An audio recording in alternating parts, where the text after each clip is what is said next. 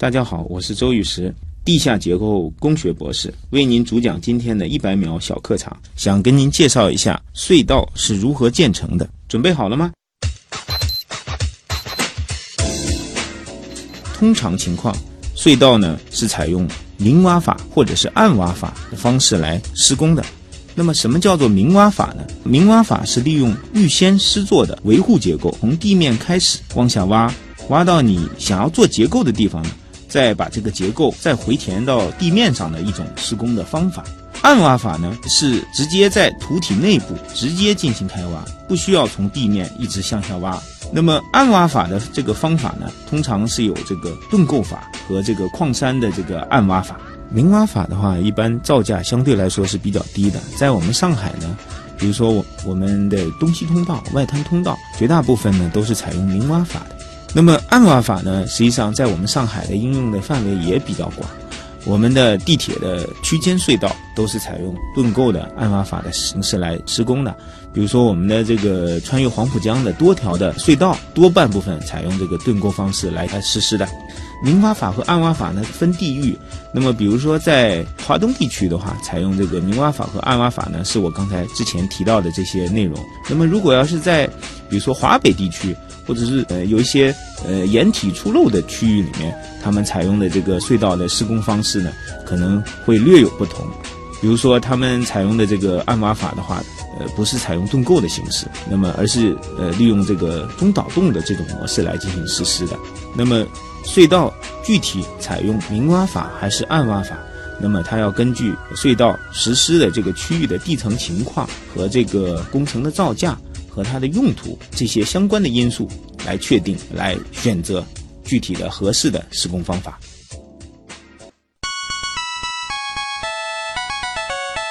节目准备好了吗？正在将内容进行智能排列。嘉宾的情况呢？正在为您检索嘉宾的特殊喜好。不用那么详细吧？正在为您安装幽默插件。你这是在吐槽吗？正在为您更换全部文字素材，正在删除您的幽默基因，已将节目专业程度调低到百分之三十五。好了好了，马上开始节目吧。正在为您开启极客秀。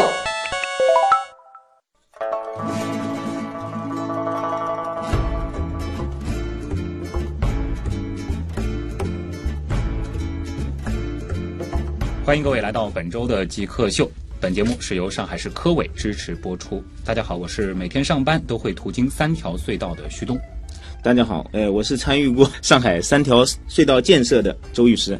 周玉石老师呢，来自上海城地建设股份有限公司，他是总工程师。其实我们今天的主题已经呼之欲出了啊，已经多次提到了隧道这个概念。那么今天极客秀，其实我们就会具体来聊聊隧道是如何挖掘出来的，以及地下工程它相比于地上工程都有什么样独特的讲究。我们先进入极速考场，我们先来认识一下周玉石老师是怎样一个人。极速考场。周老师，第一题是我们节目的必答题啊，就是您如何定义极客，以及自己曾经做过的最极客的事情是什么？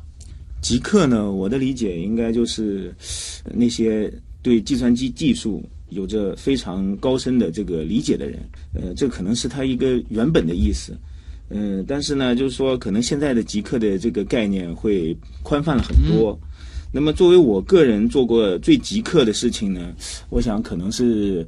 跟我这个做的这个硕士论文和博士论文有关。那么我的硕士论文和博士论文都是我自己呃进行编程完成的。所以在我呃博士毕业之后呢，我还到 Autodesk 公司进行了应聘。虽然没有被录取吧，但是我感觉这也算是我和计算机打交道的最近的一件事情。哦，所以其实您的这个编程能力也是挺了得的，只能说是 呃有一些了解吧。但是其实也从另外一个侧面反映出，就是现在的这个土木整个这个专业对于计算机的这个使用是需要非常非常熟练的。是的，实际上我们在整个过程中，因为对呃结构或者是说对地学这两个领域来说的数据量是越来越大了。通过人脑来去分辨或者是分析这些数据是远远不够的。所以我们借助计算机的呃硬件方面的能力和呃软件方面的能力，然后对这些数据进行分析，提取一些我们需要的一些东西，这是目前一个必须的一个环节。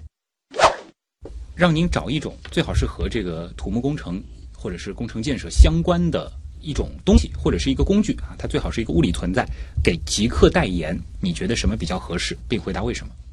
那么和极客相关的，我是觉得有国外的一些专家提出来，就是海底的一种水中隧道，我觉得它很极客。为什么呢？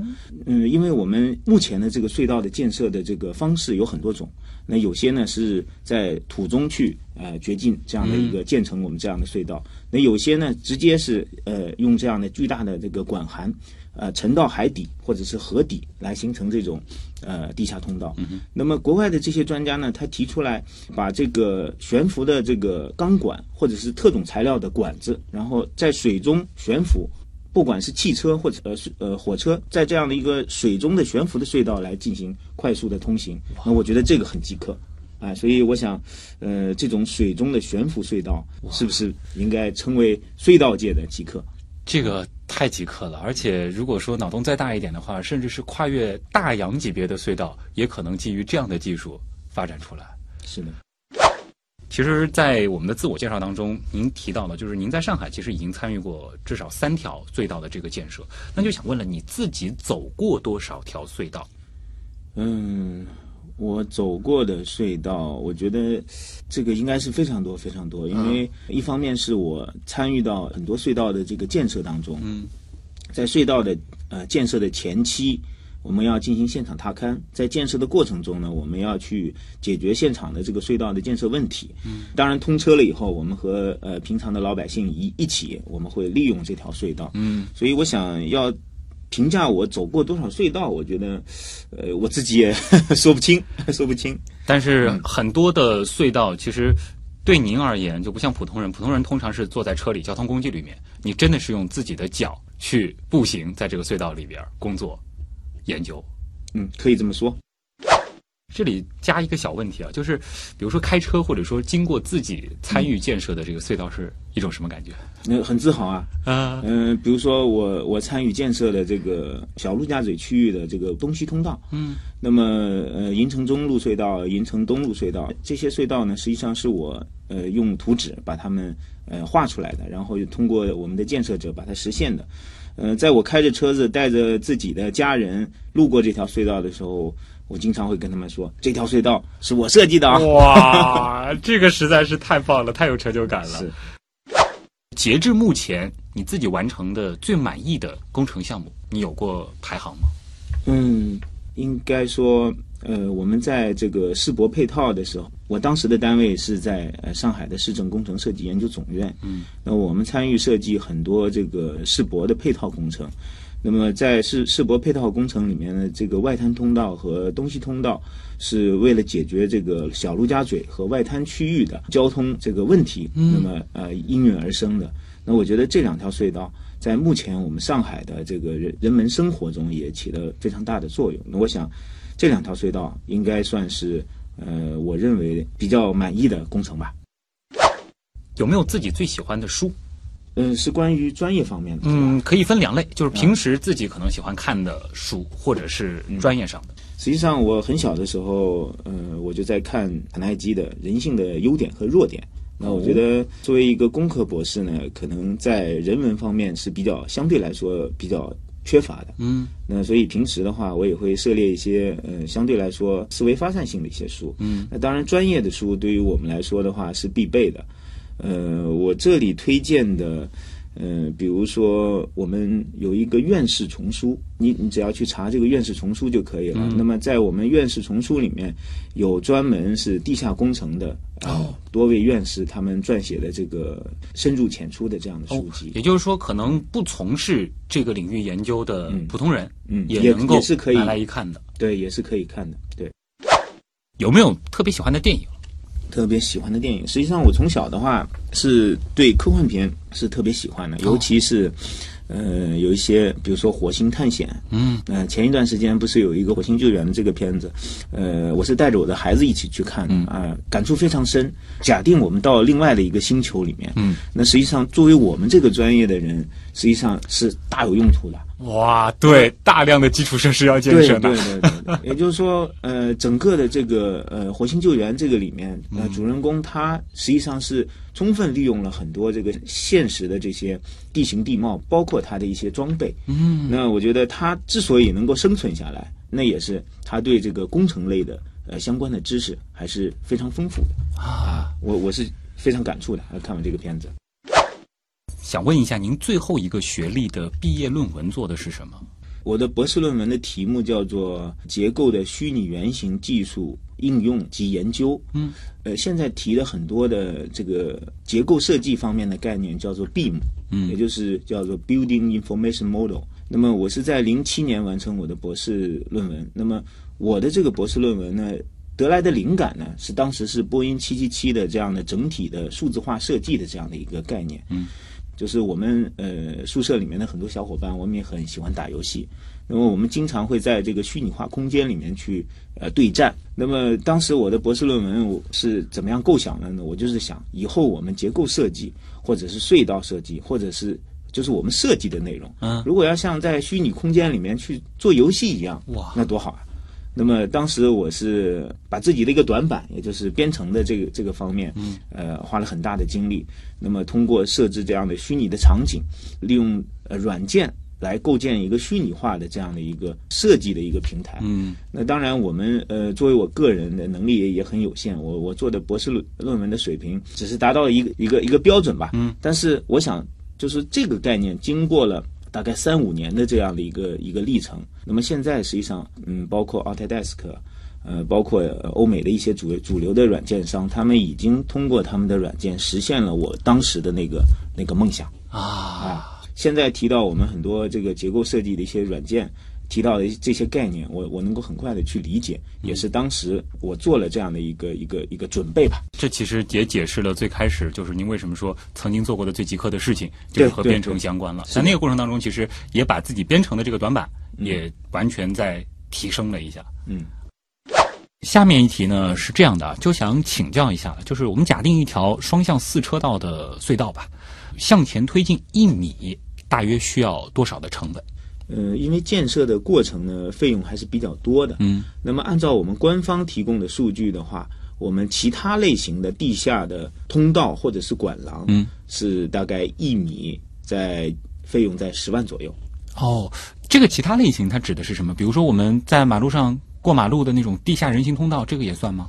呃，地下通道的这个形成的方法是不一样的。啊，那也就是说，不同方法它的这个费用，呃，去建设费用是完全不一样的。啊，呃，比如说在非常繁华的这个区域里面，我们进行地下通道的这个施工，我们通常的情况下会选用顶管法。嗯那这个顶管法呢，实际上是通过这个，呃，我们所谓的背靠，就是把一块非常大的土体进行加固，然后呢，用千斤顶把我们的这个呃前端的这个切削土体的盾构这个机头，嗯，向前顶进啊。那么一边顶进一边切削土体，那么这种方法我们叫做暗挖法。嗯，那么暗挖法的它的造价相对来说是比较高的。因为它不影响主不影路交通通。行，，嗯。哎、不影响呃交通，包括我在呃整个道路上的管线的这样的一个布设不需要改线，嗯。那也就是说，相应的我的建安费用会会降低，但啊是我推进这条隧道的费用会比较高。那么这样的隧道，我们一般的情况下，一延米的话会在二十万到三十万这样的一个造价。嗯，那我们就按您前面提到的这个一米差不多十万这样子的一个比较笼统的一个嗯价格啊。嗯，下面一题是这样的，就是想问您一年的收入，如果说用来去推进隧道的建设，大约能推进多长的距离？呃，这个问题很有趣啊。呃，我我想这样回答咱们嗯啊，假设我是一个刚毕业的一个土木工程专业的一个本科生吧，嗯，那我想我一年的收入，嗯，应该是能够建设一米吧，一米。啊，对，那像到您现在已经是总工程师了，十米有吗？呃，这个呃，这个要看情况，哦，要看情况。其实这里面信息量很大啊。如果可以不考虑其他所有的情况，这个包括收入的情况，包括家庭的情况，你最想做什么事情？嗯，我最想呢，就是到一个非常美丽的沙滩，嗯然后有一把这个很大的伞，然后在伞下放一个这个躺椅，哦然后我什么事情都不做，就在那儿躺一天。会是觉得就是说特别忙碌，脑子转得特别快的时候，忽然想找一个时间让他彻底刹刹车吗？嗯，因为做我们工程行业的，嗯我们的肩膀上有很多责任，啊因为呃，像我们的地铁隧道，包括过江的这个机动车隧道，包括其他的山岭型隧道，那首先呢，在建设的过程中，实际上就有、呃充满着危机。嗯那么我们为什么要要有这种专业的这个设计人员、专业的建设者去做的？那首先就是说，在建设的过程中，我们要合理的把控这样的这个风险。那么怎么样降低这样的风险，让整个的这个施工呃非常安全的、非常合理的？那么在这个隧道或者是相应的这个呃地下设施建成之后，它能够按照我们规范的要求，嗯，能够按照呃比如说五十年或者是百年的这样的呃设计，能够安全运行，保障我们的这个人民生命安全。嗯，那所以的话，工作里面大多的时候都会牵扯到这个责任，牵扯到安全的问题。对所以真的很想找个地方把很多事情都卸下来。不用考虑是否可能。如果立刻实现一个愿望，最想实现什么？我们曾经把嘉宾送到过火星，如果要是立刻能够实现一个愿望的话，我还真没太想好，没想好没太想好。啊。比如说有一种设备，这个你就像在电脑上玩游戏一样的，嗯在 A 点到 B 点划一条线，然后自动就完全托管了，它自己就把这隧道造好了，类似这种，嗯这个呢，我就是我个人，我还是真的想象过，嗯比如说在地下去推盾构，也就是说我们的地铁隧道或者是大型的这个越江隧道，我们运用的都是这个盾构机。嗯，这个盾构机的相应的目前的这个智能化已经是很好的。作为我的愿望的话，盾构能够全自动化，比如说不需要有人在地底下去推，那它如果能够自己。呃像一个机器人一样，把这个整个最危险的活动都解决掉，那当然是最好的一个事情了。因为在建设过程当中，其实工人还是非常辛苦。非常辛苦，因为他们的工作条件是十分恶劣的。嗯，那么在有些特种的情况下，都是要往里面打氧气的。哇，那么我们在使用，比如说地铁过江的时候，呃，我们可能很轻松，嗯啊、十几分钟或者是二十几分钟，我们就能够从这个隧道这头跑到那头。但是实际上，我们去建设这条隧道的时候，这个花费的这个时间就嗯就很长了，比如说要几年的时间。那么让工人们在这个暗无天日，当然我说的有点过分了啊，这当然打个引号，但的确是这样的工作环境，没错在。这样的一个呃相对来说比较恶劣的环境下待上几年的时间的话，实际上对于他们的身心还是有很大影响的。这是一个很棒的愿望啊！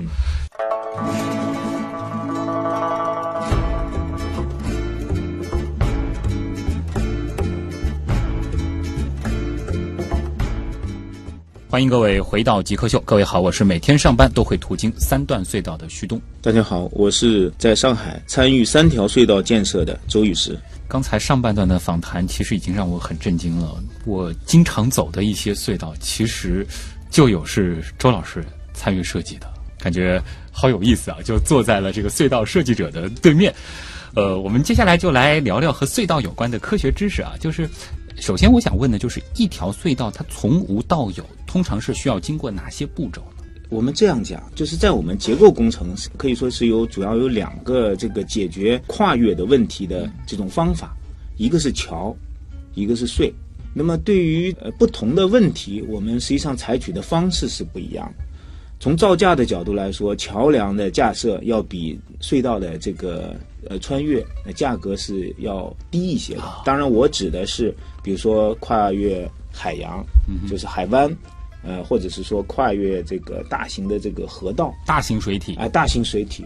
那么如果要是说在这个城市里面，那么多半我们会选择这个隧道。嗯，那么从隧道的这个建设从无到有的话，呃，一开始的话，我们可能会要进行一个呃选型。嗯那么也就是说，比如说跨越大面积水体的话，我们会去选到底是用桥还是用隧。或者是一半用桥，或者是一半用隧。我们在上海，实际上这个长江隧桥是，也就是也就是采用一半隧一半桥。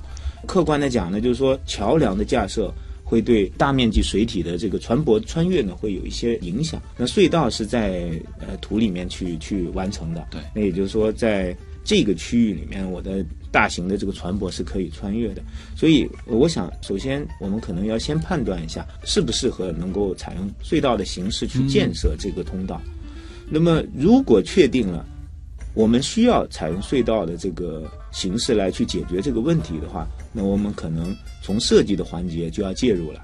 那么，首先我们要对这个这一个区域里面，我们隧道建设区域里面的土质的情况进行一个充分的了解，它适不适合我们通过穿越的技术来实现？因为隧道的建设的方法也很多种。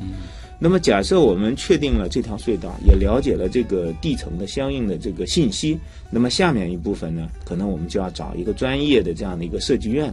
那么，这个设计院相应的从初步设计到方案这个实施的这个施工图，实际上是经过多次的这样的一个论证。如果简单说的话，一条隧道从无到有的话，就是第一个。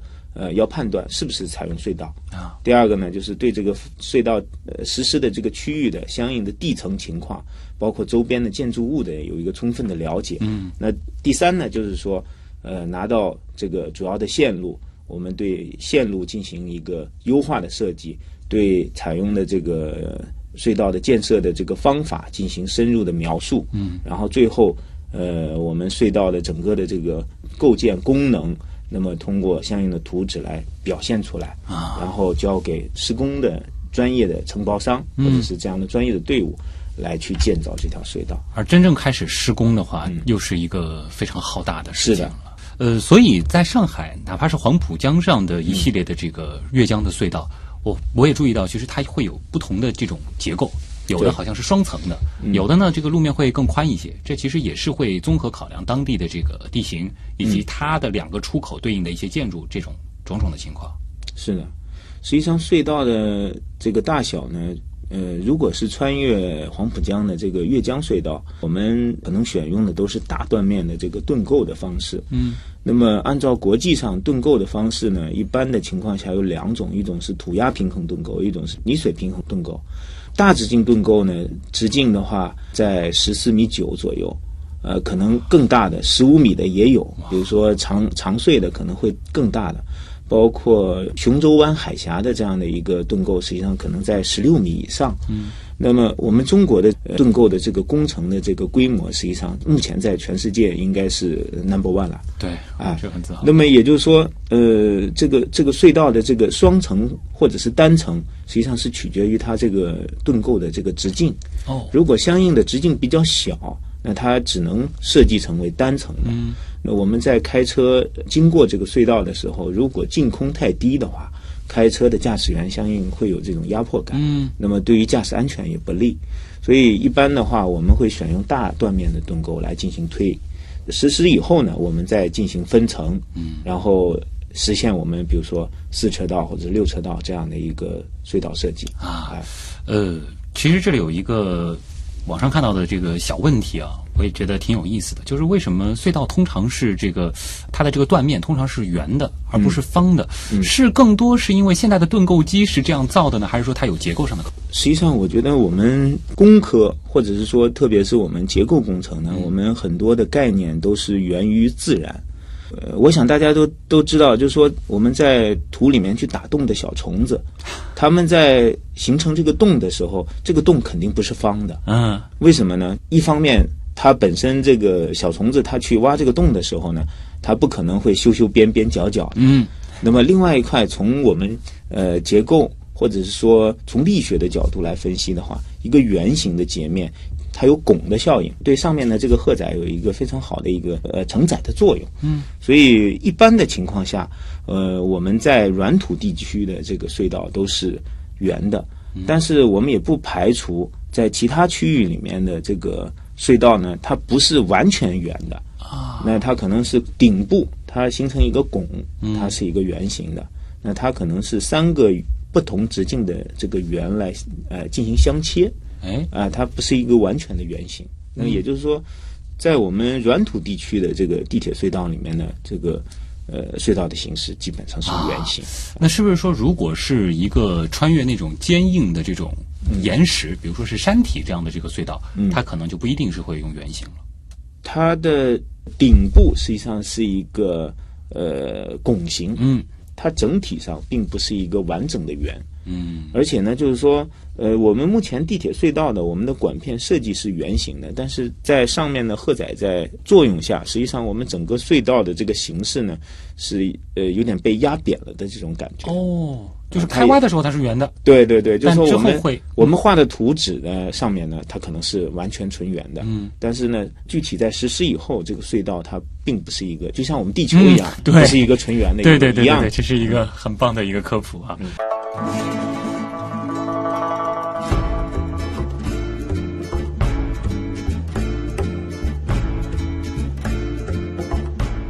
欢迎各位回到极客秀，各位好，我是每天上班都会途经三条隧道的旭东。大家好，我是在上海建设了三条隧道的周宇师。嗯，周玉石老师来自上海城地建设股份有限公司，他是总工程师啊。呃，看了一下您的个人介绍，其实也谈到您参与建设过的一些这个隧道工程，其实它是会比较的复杂。这个具体的复杂，大家也可以想象一下，就是说我们现在城市的这个土地，已经不是像自然环境当中的那种地下了，是的，它已经有多代的这个建设，所以地下空间其实本身是一个非常复杂的状态。您是不是也有一些工程，它就是在这样已经很复杂的地下空间，再度给它凿一条通路出来？是的。实际上，上海的地下空间开发的话，我们这些年实际上做了很多的努力。那么目前对于地下空间的这个资源呢，实际上我们呃有很多种这个概念。嗯，那也就是说，地下空间的这个它按照深度可能分为浅层地下空间和深层地下空间。那么在浅层地下空间开发的时候呢，我们可能投入的这个造价，也就是投入的钱会相对来说便宜一点。那么如果我们要没办法的情况下，浅层地下空间被占用了，那我们可能会考虑深层地下空间的开发。那么这个可能国家就会投入更多的钱。那么这个就提提到一个非常重要的一个问题，也就是地下空间资源的一个如何规划的问题。那如果我们滥用了地下空间，那也就是说，在某些工程上，我们没有从长远角度来去考虑它，我们就把它做下去了。它有可能在后期我们进行更大规模的 地下空间的这个建设的时候，它成为我们一个地下的一个障碍物，或者是说会影响我其他空间开发的一个，就是影响造价的一个关键因素。呃，尤其是在上海，实际上我们在小陆家嘴区域里面，我们的呃地下的这个部分，呃，实际上是很多的。嗯，为什么这么说呢？我们在小陆家嘴区域的我们这些高楼啊，他们的地下部分实际上是非常非常非常深的。对，他们有些桩基都要打到我们的概念里面的九层。呃有有些人去评价，比如说东方明珠，说是上面多高，下面就会多深。那么这个当然有一点夸张了。但是几十米这个量级肯定是肯定是有的。嗯所以的话，就是我们碰到的地下空间，实际上，呃，随着之前的地下空间的这个建设，以后的地下空间的这个建设和开发是会越来越难的，因为你会碰到越来越多的这样的一个地下空间的障碍。所以我们当时在做这个呃东西通道小陆家嘴区域的这个林标，我们叫做林标。嗯，那它实际上在呃二号线运营地铁的这个上方啊，嗯连续穿了三次。那么建设我们新的隧道的同时，我们要保障原先老的隧道能够在一个非常安全的一个状态下能够运营。所以我们当时在做这个很多地下通道、地地下隧道，包括地铁。那么我们在碰到已有的建构筑物的时候，都是非常非常复杂的。嗯，那么我们要保证已有的这些结构，它的变形在一公分以内。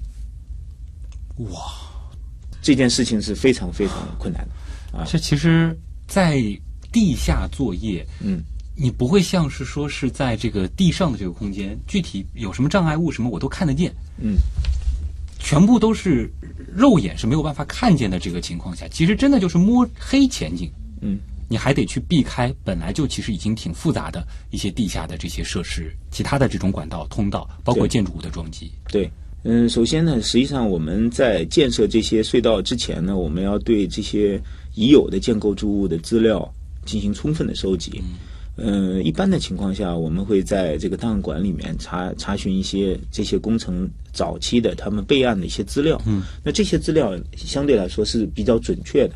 那么，当然，我们工程上在施工过程中也会有一些施工的一些偏差，但是我们要尽量把这些偏差控制在我们能够容忍的这个范围之内。嗯，呃，所以就是呃，想要去在这样非常复杂的这个地下空间里面去建设新的地下空间的话，那我们这个前期的准备工作是非常重要的。其实嗯，您刚才的这段叙述倒是可以解答很多普通市民非常困惑的一个小问题，就是为什么有的地铁站，它的这个位置。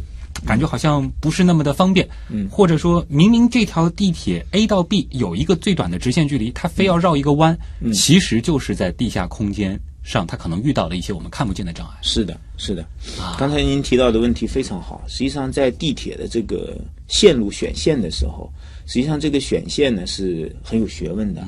也就是说，呃，地铁隧道它有个转弯半径，那这个半径如果控制不好的话，你这个地铁或者是轻轨它是转不过来的。对，所以的话，就是说我们在地下选线的时候，由于有很多这个呃既有的呃，比如说地下空间，就是地铁啊，或者是相应的桩基啊，我们要要要去避开它。那我的这个线路的选线，可能是有些是逼不得已才才选的。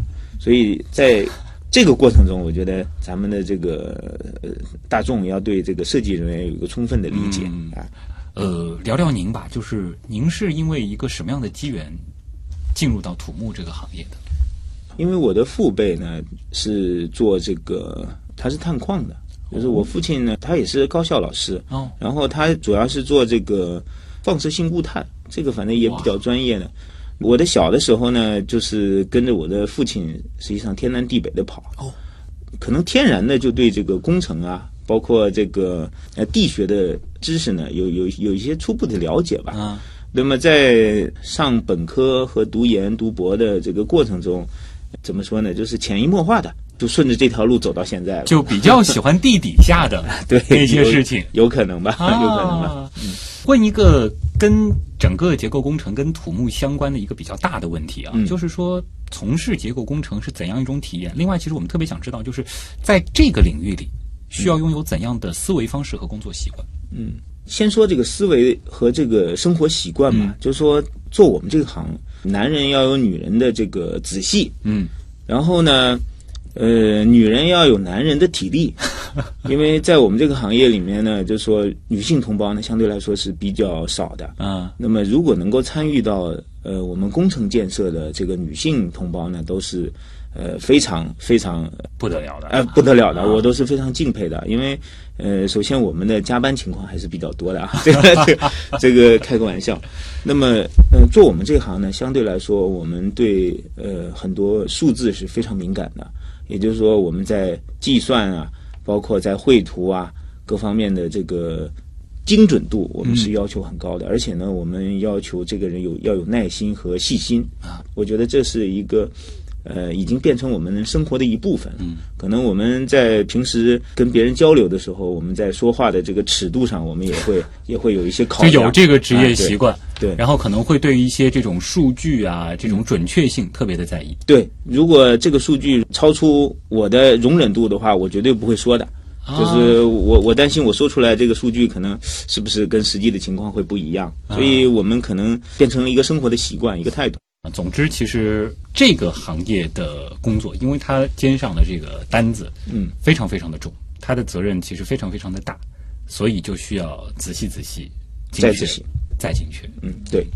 好啊，那么这里是正在播出当中的极客秀。今天做客我们节目的极客周玉石老师，来自上海成地建设股份有限公司，他是总工程师。接下来就进入问题来了。其实关于隧道和土木工程啊，大家的问题还是很多的。问题来了问，题来了，问题来了，第一个问题呢，来自网友立峰，他说，在隧道里有没有一些不为普通人所熟知的，但其实极为重要的细节呢？大家在穿越过江隧道的时候，嗯、有的时候大家会看到这个在我们呃隧道的正上方，嗯，经常会有一个那个像风扇一样的东对西。，很多我不知道大家对这个东西有没有一定的了解。那实际上呢，它是作为隧道通风的一个重要的一个组件。隧道通风，呃，一般的情况下，在我们机动车穿越这个过江隧道的时候，经常会有很多尾气排放，对不对？那么在隧道里面，如果大量的这样的尾气的沉积，或者是说这个氧气不充分的情况下，首先呢，我们驾驶员会不舒服呃、不舒服啊，乘客会不舒服，而且呢，达到一定程度的时候，能见度也会降低。嗯。那么为了实现这个隧道的纵向通风，那我们经常会呃加装这样的这个我们叫做射流风机。那这个射流风机呢，实际上就是引导在隧道里面呢很多这个呃排出的这个废气，嗯。从这个隧道口进行排出的一种设备。啊。所以的话，可能这个呢大家不太注意，但是它对于隧道的这个呃整个运营啊还是非常重要的。啊，所以说。隧道里的这个气流经过了这个射流风机的嗯引导之后，它是跟着这个车流的方向走的吗？对，应该是这样。那么，在隧道里边，它的这个供氧之类的这个问嗯题，是通过这个解决的，还是说还有另外的系统呢？呃，隧道一般的情况下不会提供这个呃氧气的这个、呃这个比较短的隧道，它是不需要这个不需要的，就是说，如果我记得好像是超过五百米的隧道吧，啊就要需要有纵向的这个通风的相关设设施。是类似于地铁，就是需要这样了。呃，地铁呢是不一样的。地铁呢，它实际上就是说，在地地铁的隧道在行驶过程中呢，它有个叫做活塞风的这么个概念。哦，大家会感觉到站在地铁车站的时候，有风过来，那说明车要来了。那这个是我们叫做的活塞风，就是说地铁在穿越的过程中，实际上是带动隧道里面的这个气体，嗯，然后进行流动的。所以在地铁的隧道里面，我们是看不到射流风机的，一般都是在，比如说呃嗯。跨江的这样的一个机动车道里面才会发现因为地铁的这个截面嗯。和隧道的这个截面相比，它是占的比较大的。对对啊对，但是像就越江隧道，我们的车在里边相对就是比较小，它可能对。产生不了这个活塞风的效应。对对对，橙皮它的这个问题呢比较大。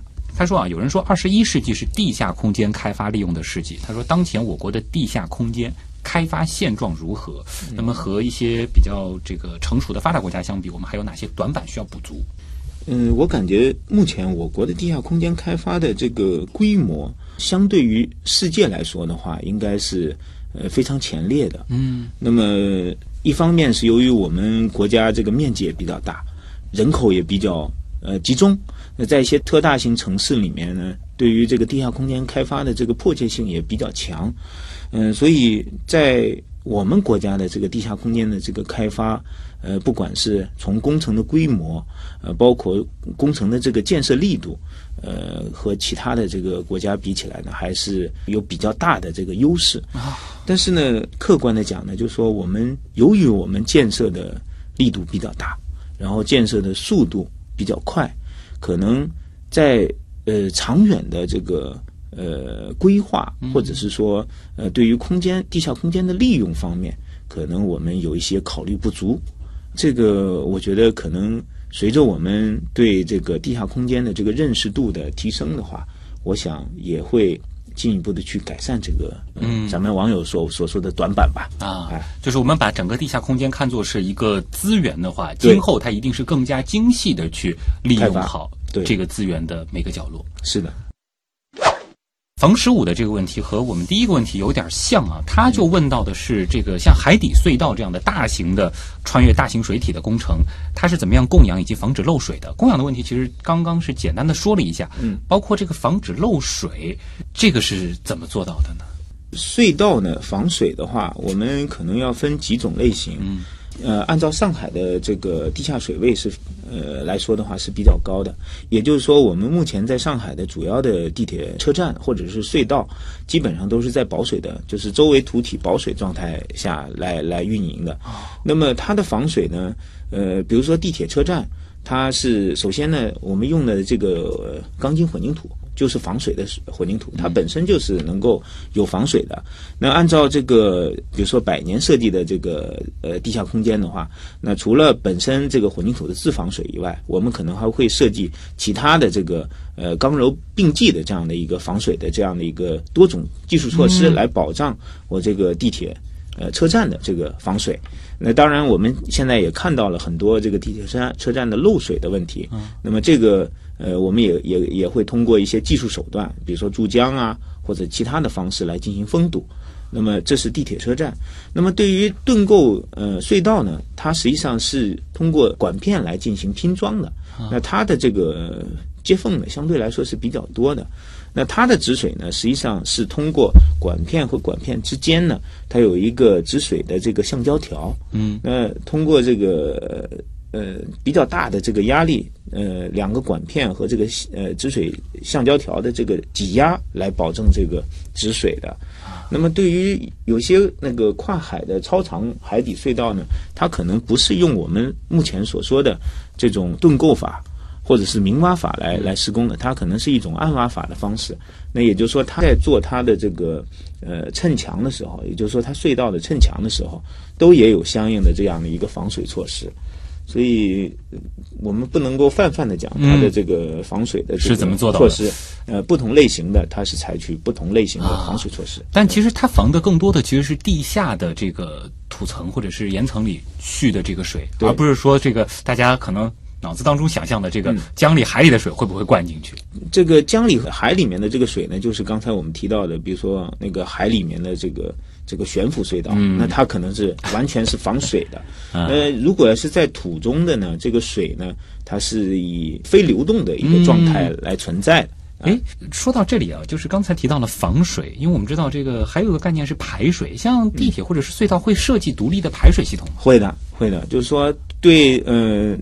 专门有一个专业，就是我们我们所谓的就是排水专业啊。那我们会专门设计这样的，比如说大型的泵房，然后呃设置一些导沟啊啊。那么相应把这些渗出来的水呢，通过导沟，然后到我们的泵房，然后通过相应的这个设备来抽取出来，排到其他的这个这个可能排到的这个呃对地方去。这个的确是比较好玩的，就是说我们习惯的这个排水都是走地下，对，但是已经是地下设施了。它的这个排水就需要通过一些导沟，然后再人为的把它抽上去，再排掉了。对对，是这样，原来是这样啊。拯救女主角，其实她问了一个问题，我们最开始也谈过啊，就是说一种特别的这个隧道的模式。她说，为什么过江隧道不能设计成像海洋馆那种透明玻璃式呢？嗯，那多美啊！嗯，这个美的话是要付出代价的。我想，呃，如果要是真的设计成透明的，那我想。未来来说的话，我觉得这也也有可能是一种方向。嗯，那我们把比如说在海底建设隧道的时候，我们就设计成透明的。那么我们穿越隧道的时候，可能是一种观光。哇！那当然，这个是对于我们这种材料的要求是非常高的。嗯。呃，现在我们提到我们土木行业，那我们现在也强调多学科的交叉。一方面，比如说呃，计算机的这个科学要和我们的这个土木行业来进行交叉；另外一块呢，就是材料科学也要跟我们这样的这个学科进行交叉。如果真的能够创造出来了，它的这个呃强度啊，能够满足海底隧道的要求，然后还是透明的，那是最好的。对吧？这个我我我希望我们不远的将来能够实现这种透明的。嗯，尤其是想想，如果说是我开车，可能我并不会太在意这个隧道两旁的风景。如果是坐车的人，或者说是坐高铁之类的人，是呢，穿越的时候能够再看一看海底的风景，应该很美啊。下面一个其实也是有点脑洞方向的，来自炫彩教堂控，他说：大城市可以利用地下空间建公园之类的设施吗？嗯，可以啊。之前参与的规划的一些地下空间呢，实际上引入了很多概念啊。呃，首先就是我们提的是地下综合体。嗯，那这个综合体呢，实际上是可以提供商业，啊，提供游艺，比如说呃，做一些乐园啊。那么，当然这个地下公园呢，我觉得也是其中的这个功能之一。实际上，地下空间的利用实际上有很多种。嗯，啊，一种呢是完全沉浸在这个地下里面，跟外界不不进行沟通。啊，还有一种是可以半开场式的。那有一部分呢，可以通过这个外部的这个新鲜空气，包括阳光的引入，能够形成地下的一个大型空间里面呢有有光照、有空气。那这样的话，实际上我们也可以在这样的这个地下空间里面种些树啊，种些啊种些植被啊。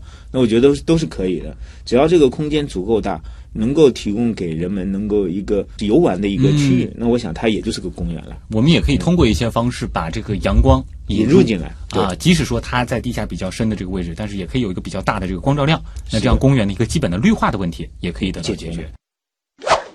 游走米兰达，它的这个问题其实我也有点好奇啊，就是理论上我们的这个每一个城市的这个地下最深应该是到地心，对。那么一座城市的地下空间，通常而言，它有没有一个极限呢？如果人类的这个技术在不断发展的话，我觉得地下空间应该是没有极限的。但是开发地下空间的这个造价是有极限的。呃，我们去开发地下空间，可能不会说是完全的不计投入的这样的一个开发，那肯定是要结合我们的，比如说呃，它所起到的功能，然后呢和它花费的这个造价有一个比较合理的一个比例关系。嗯。啊，如果这样去考虑的话，它应该是有极限的。啊哎那另外一个角度，我们把它限定在浅层地下空间的开发上，嗯。是不是说这个极限，可能对于上海来说，嗯，也不是很远的一件事儿？这个浅层或者是深层这个概念，实际上不是一个非常明确的一个概念啊，实际上是根据我们的这个地下空间开发的技术有关系的。嗯，那么目前我们应用的一些地下空间的开发技术呢，很多还是相对来说比较古老，呃的一些方法。那随着科技的发展，我想对于地下空间开发的手段也会不断的提升，技术也也在不断提升。那我想这个深浅也会逐渐的在调整。